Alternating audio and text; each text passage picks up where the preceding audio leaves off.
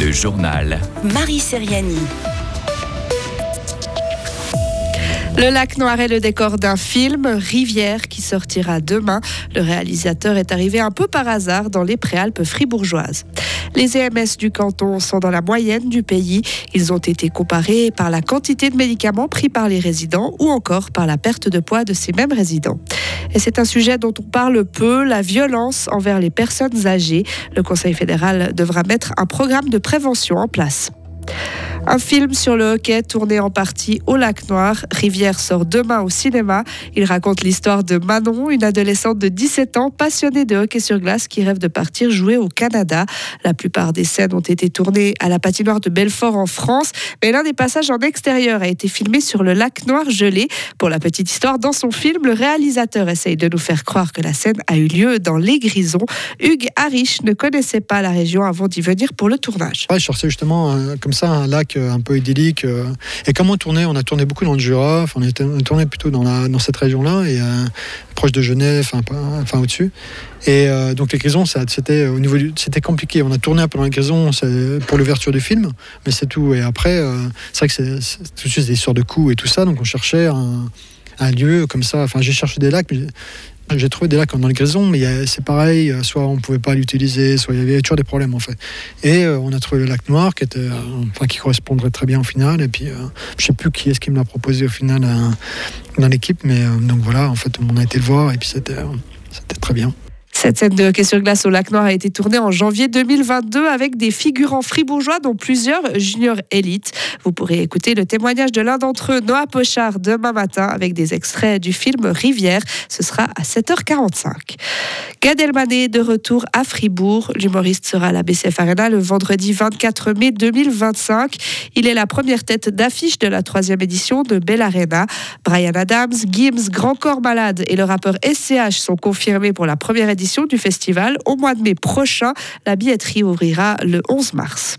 La saison de la pêche en rivière sera lancée ce dimanche. Elle sera également ouverte pour les lacs de Lessoc et de Pérol après la pause hivernale qui permet de protéger la reproduction des truites.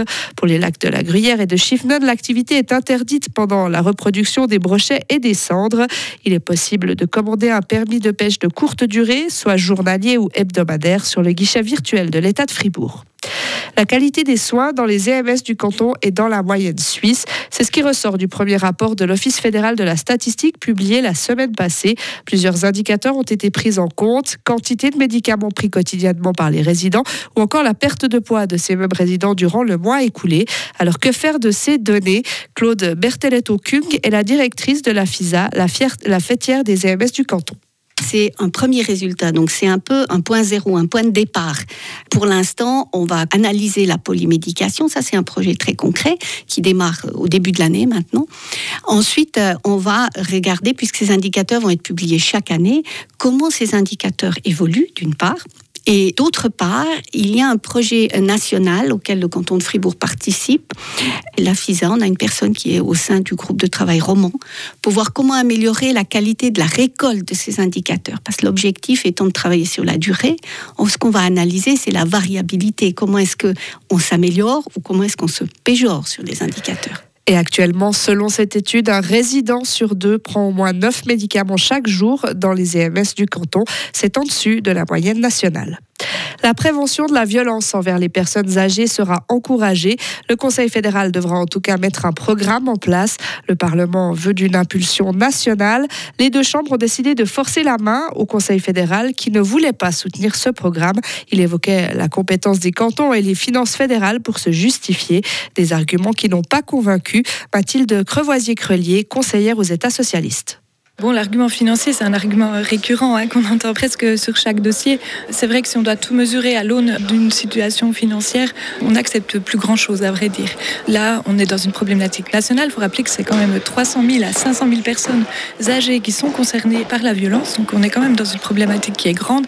Et se réfugier derrière des arguments euh, financiers, c'est pas non plus forcément très responsable de la part du Parlement fédéral.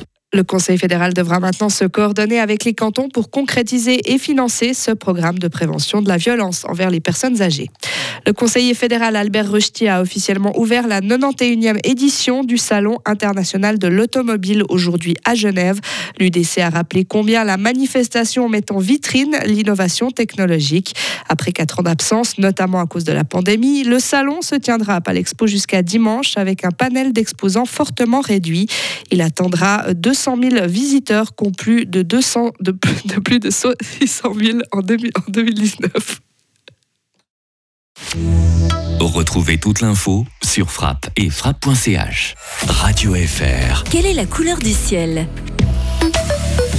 Le temps sera plutôt nuageux pour ce mercredi, mais dans l'ensemble sec, avec euh, quelques éclaircies par endroit, température 10 degrés au maximum. Le soleil sera ensuite de retour pour euh, jeudi, avec euh, du stratus sur le plateau, avec une limite supérieure entre 1000 et 1200 mètres. Un stratus qui va se dissiper en grande partie durant la journée. Pour les températures, il va faire de 12 à 15 degrés. Une nouvelle dégradation est attendue à partir de vendredi, avec des averses.